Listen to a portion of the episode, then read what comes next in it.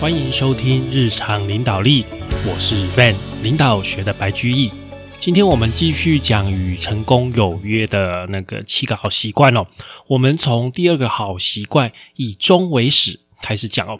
那这章史蒂芬科维给他的标题是锁定生命的坐标，以终为始，全心以赴。所以这个啊第二个好习惯的重点就是你要设定一个目标，以终为始。以终终就是终点嘛，所以你要先了解终点是什么样子，然后呢，先想到终点是什么样子，再回过头来，我们在起点的时候该做哪些事，怎么样去计划，好不好？这个是以终为始的概念。然后，首先呢，你先把眼睛闭起来，好，然后呢，开始想这件事情哦。假如你现在正在前往那个殡仪馆的路上，要去参加啊一位亲朋好友的丧礼，抵达之后，居然发现亲朋好友已经聚集在一堂了，已经聚集在一起了，是为了向你告别。这也许是很久以后的事情了，但是假设啊，假设现在呢啊，你的亲友代表呃同事啊朋友啊，现在就。开始要在就是上台开始讲你之前的事情了，请认真想一想，你希望听到什么样的话？你的这一生有什么成就、贡献或是值得怀念的事吗？你是一个好的丈夫、妻子、父母、子女，或者是亲戚朋友吗？你是一个令人怀念的同事？失去了你对其他人有什么影响呢？请大概记下来你的感受，因为这个对接下来的重点非常重要，就是以终为始。好，那这很简单嘛，人的一生最终我们就是要走到坟墓里。我们出生之后，每一天都距离我们死亡更近，对不对？其实我们每个人都不知道明天。自己是不是还活着？其实这很难说嘛，都是一个几率的问题啊。那到了临走的那一天，会是什么样的一个情景？你觉得应该要是怎么样的？我们好好的想一想，想完之后，我们再来回头过来想，那我们现在该做哪些事情？这件事情呢，就好像。你呃，你家我不知道你家有没有小朋友，小朋友很喜欢玩拼图，但是玩拼图之前，如果你能先看到那个拼图最后拼起来的样子，那个图片，跟你完全不知道那个图片，那你觉得哪一样会比较好做？肯定是先看到图片嘛，对不对？这个是我们大家都会有的经验。你先看到，例如说是啊，一只猫的拼图。加菲猫好了，我们就说加菲猫。你知道它是加菲猫的拼图，跟你不知道它是加菲猫的拼图，拼起来会差很多啊，包括那个难度、那感觉会差很多。所以啊，我们在做事情，其实要先想，好，先有一个目标，有了目标再来做计划，再来呢，当然就是执行面要去行动。所以要怎么样？要先有一个目标。所以这个也是我们一直以来哈，我们的节目一直强调的领导。为什么我会强调领导？领导啊，就是你要先确定这个目标哦，你要先确定这个目标，然后接下来的计划，然后执行，那个其实是管理面的啊，管理面的东西。但是在此之前，你应该先有一个愿景，先有一个目标，这个就跟你的。啊，领导力是比较相关的一个部分哦。好，那我们现在来说说看目标这件事情吧。例如说，你要盖房子之前，你是不是要先请设计师先设计好一个蓝图？这个蓝图它就是盖房子的目标。我们的目标就是要盖出这么样一个的房子。如果没有这张蓝图，没有这个设计，那你根本不知道要盖什么房子，你就会随便盖。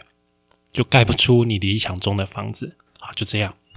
那啊，我们在公司里面工作也是一样的道理啦，也是要有一个目标啊，营运的目标。然后我们综合我们手上能做的资源，去达成这个目标。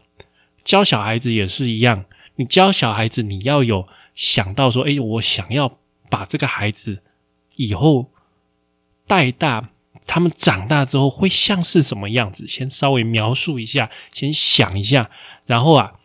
在日常跟这个你的孩子相处的时候，你就要去 follow 你这些的想法、这些的目标，去带你的孩子。诶，对了，讲到带小孩哦，我顺便推荐一下这个《与成功有约》，它有一本儿童绘本版，儿童绘本版这个适合大概幼稚园大班到国小，可能三四年级吧，三四年级应该还 OK。哦，这本书。很好，这本书很好。这本书就是《与成功有约》的，就是小朋友版，好，小朋友版，你可以念给小孩子听，或是让他们自己读也可以。上面有注音。那儿童绘本版，它的作者是西恩·科维，名字是不是跟史蒂芬·科维听起来有点像？没有错，西恩·科维就是史蒂芬·科维的儿子。那你应该记得我们在。第一集讲这个节目的时候，我们不是讲这个节目。第一集讲《与成功有约》的时候，我们有说到史蒂芬·科维一开始跟他老婆对他儿子是很烦恼的，对不对？就是那个儿子啊，就是那个儿子写的。好，他做了一个儿童绘本版的《与成功有约》，教小朋友一些好习惯。所以，你假如觉得啊，我们这个节目讲《与成功有约》的概念不错，那也希望你的孩子能够接触到啊，他。因为是儿童版本的，他是用说故事，他用绘图的方式去讲讲故事，他的例子会比较简单，比较浅显易懂。啊，他不会像我们讲的这个与成功有约，讲的是比较大人的，例如说，诶，社会的一些经验。他讲的就是小朋友很容易可以懂，然后都是一些童话故事。他有几个主角，那在一个小镇上面发生的故事，所以我也非常推荐这本书。给各位家长，好吧，这本书就是儿童绘本版《与成功有约》儿童绘本版。这本书我非常推荐，因为我也是买这本书给我的孩子，我念给他们听，或是他们自己看。这本书真的相当不错，有一些观念，他们看完之后，嗯，就会有一些行动。你知道的，孩子永远都喜欢这种故事，然后喜欢这些童话绘本，非常有效。好，推荐给各位家长。好。回过头来，我们再继续讲目标这件事情，也就是你在你的人生里面，好，我们的一生里面，我们先想好一本人生的脚本。这个脚本的结局应该哪些东西是重要的，哪些东西是不重要的？怎么样去达到我们的目标？我们这个人生脚本要先有一个概念。那这些概念呢，也就是什么？你的价值观。我们的价值观会受到很多东西的影响，最典型的就是我们自己的爸爸妈妈带给我们的影响，这个是最典型、最直接的。接下来，在我们的成长历程当中，我们的老师、我们的朋友、上司、哦同事等等，那我们的伴侣，他们的很多价值观会跟我们的自己的会有一些差距。然后呢，你。有的价值观你会继续保留，但是有的你就会跟大家去摩擦、去讨论，做出一些转变。然后每一个人当然都会有他自己的价值观。那借由这些价值观，我们去判断说哪些东西对我们的 priority，也就是优先度是最高的。那这个应该就是我们生命之中比较重要的事项。那你把这些生活的重心把它列出来，你会发现，慢慢的你就可以发展出你个人你自己的个人使命，或者是说你自己的人生哲学。好，那我们一般说起来哈，一般人的生活重心有分几类。好，第一种是以配偶为重心，啊，例如说老婆。以老公为重心，或者是老公以老婆为重心，或者是你们只是男女朋友而已，但是处处以对方为重心，这个是蛮常见的一个情况。那第二个是以家庭为重心，这个跟以配偶为重心不一样哦。以家庭为重心，它可能是以孩子为重心，或是以整个大家庭为重心。好，这个在日常生活中你会看到这种人，我们一般会觉得这样是比较啊比较传统、比较重视名誉的人的思想。好，然后。以金钱为重心，这个也很常看到嘛。那有的人是以工作为重心，因为他觉得在工作中可以得到他的成就感，所以他以工作为第一优先。有的人以名好名利的名为中心，要有名要有成就啊，这个也是有的。然后呢，有的人就觉得说啊，不需要这么累。我享乐哦，我就这这一生我过完就结束了。我享乐比较重要，所以我吃好的、穿好的、睡好的，好享乐为中心也是有的。然后呢，以敌人或者是以朋友为重心，这个也是有哈，就是以一个对手或者是以一个你很讨厌的人，所以你全心你自己可能没有发现，但是你已经全心全意都在关注他。这个就是以敌人为重心。还有以宗教为重心，哈，这个就是你信奉一个宗教，你的信仰已经大过任何其他事情了，就以信仰为重心，以宗教为重心。然后呢，还有一个是以自我为重心，什么东西都依你个人的需求、你个人的欲望、个人的感觉最重要。那轻视外在的事情，这个是以个人为重心。那像这种单纯以一个方面。啊，不管是自我啦、配偶啦、家庭，一个方面为重心，你会发现哈，哎，必须要有所取舍啦。哦，怎么说？例如说，我们都知道金钱很重要，但是当你完全以金钱为重心，哦，例如说公司打电话叫你回去加个班，给你加班费，然后你的小孩明明就说啊，爸爸，我们今天明明就说要带我们出去玩，然后你又跑去加班。对不对？这是不是就是有一点好像怪怪的？太以某一个方面为重心，你的生活哦会有一点走掉，而且我们的视野好像也会变得太狭隘。所以啊，要补充这个部分呢，我们必须要以原则为重心哦。那我们前面，我们前面。最最最最开始不不是讲过原则的故事吗？你还记得吗？就是那个一艘战舰跟灯塔要对撞，对不对？战舰转还是灯塔转？但是战舰转，灯塔不会转，灯塔就是我们的原则。你对原则的考虑，哦，对一些基本的原则的考虑是不会变的。但是啊，你对例如说配偶，你对家庭，啊，你对名利享乐这些。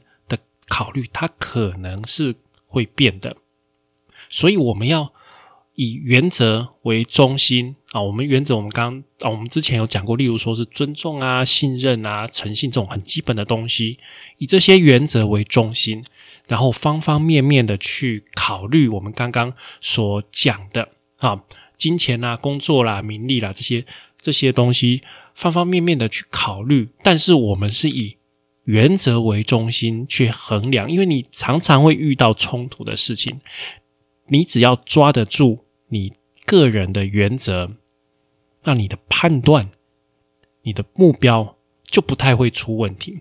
所以史蒂芬·科维他是告诉我们说，要以原则为生活的重心，生活的重心不是单一面向，以原则为生活的重心。才不会让你生活整个啊太狭隘，或者是往某一个方面整个倾斜掉。那以原则为生活重心来做生活上的抉择的人，有下面这三个特点哦。第一个就是这个决定，这个抉择是主动的，是我自己选择的哦，不是被动的。这是第一个。第二个啊，这个是经过整个通盘考虑所得到的结论。哦，这不是我一时冲动马上做下的决定，是因为我有原则。那我有考虑过啊，刚刚讲这些情况，我做下的决定，所以这不是一时冲动。那第三个，根据原则所做的决定，能够提高我自己的价值。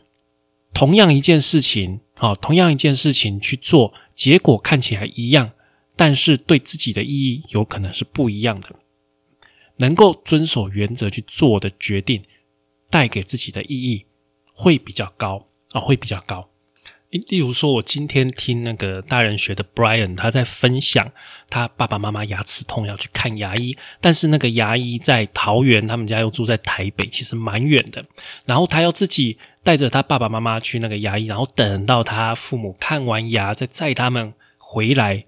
有时候很久，有时候很短，但是那一整天他就被定在那里，就牺牲掉他自己的时间。后来啊，他就找了一个可以信任的呃，计程车司机，给他蛮丰厚的报酬。那跟那个计程车司机讲说，你就带我爸爸妈妈去那边，那你等哦，不一定多久，但是你等，那我给你的钱会超过一整天你正常的报酬。那那个计程车司机他就很高兴，就载着 Brian 的爸爸妈妈去看牙齿。那这样经过了一年，那 Brian 他花了很多钱，他花了很多钱，但是。他会觉得说：“哎，我花的这个钱很值得。”所以我在讲的意思是说，这个故事就是一个原则，他能够了解他自己的原则而去做的决定。所以，即使他花了很多钱，他周遭的朋友听到他给那个计程车司机的价钱价码都吓一跳，说：“Brian，你怎么这么傻？给他太多钱了吧？”但是 Brian 自己觉得很开心，就是因为他遵守他自己的原则。所以，他增添了他自己的价值。那我们前面说的那个人类终极的自由，那个法兰克啊，他有说，我们是发现而不是发明自己的人生使命。哦，我们到这边，我们开始要练习做一个自己的个人使命了。啊，法兰克他有讲说，每个人他都有特殊的使命，其他人没有办法帮忙。生命只有一次，所以实现你人生目标的机会也就这一次。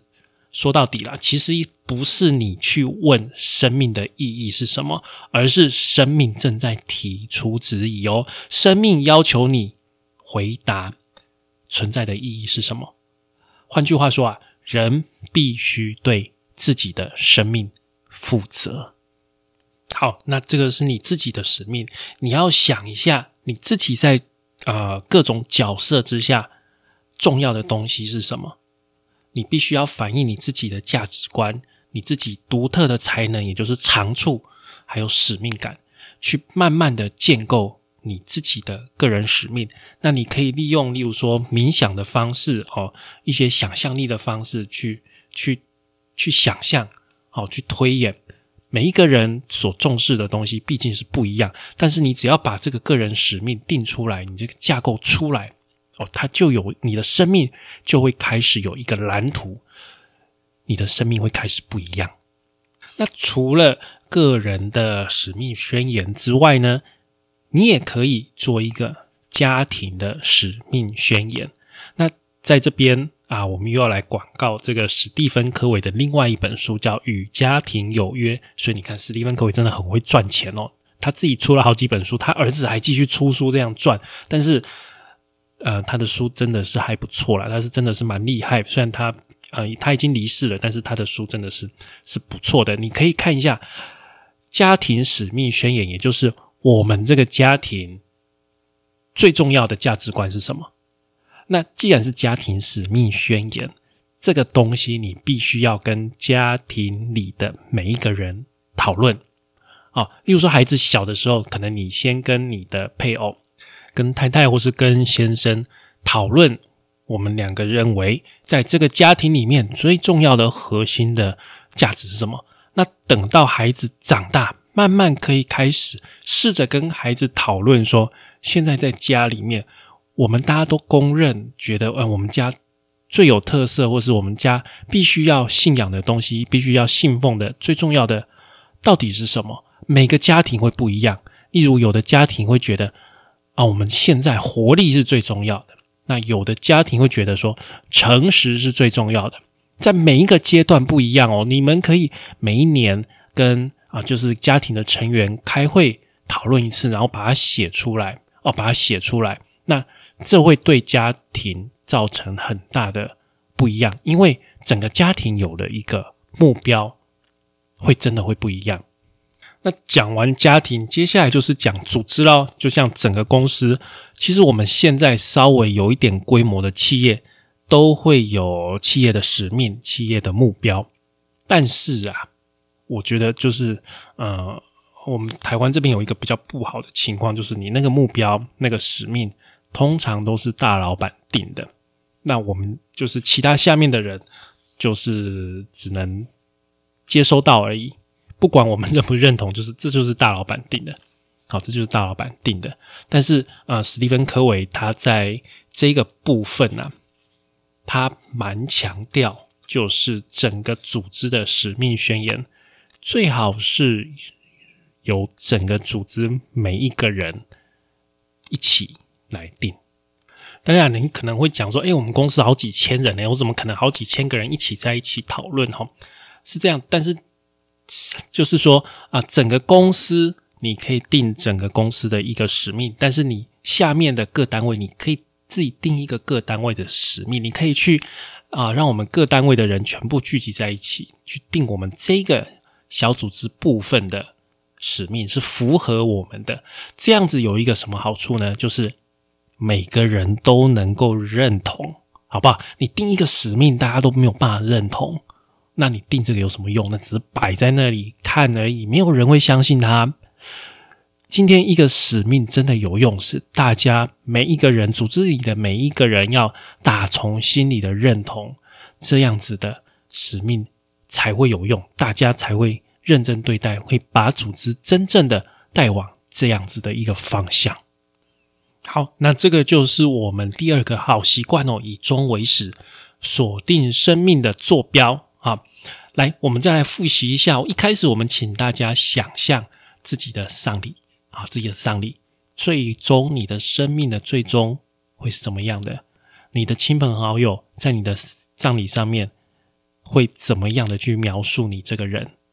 我们要拼拼图的时候，要先看到拼图的图像，我们再去拼。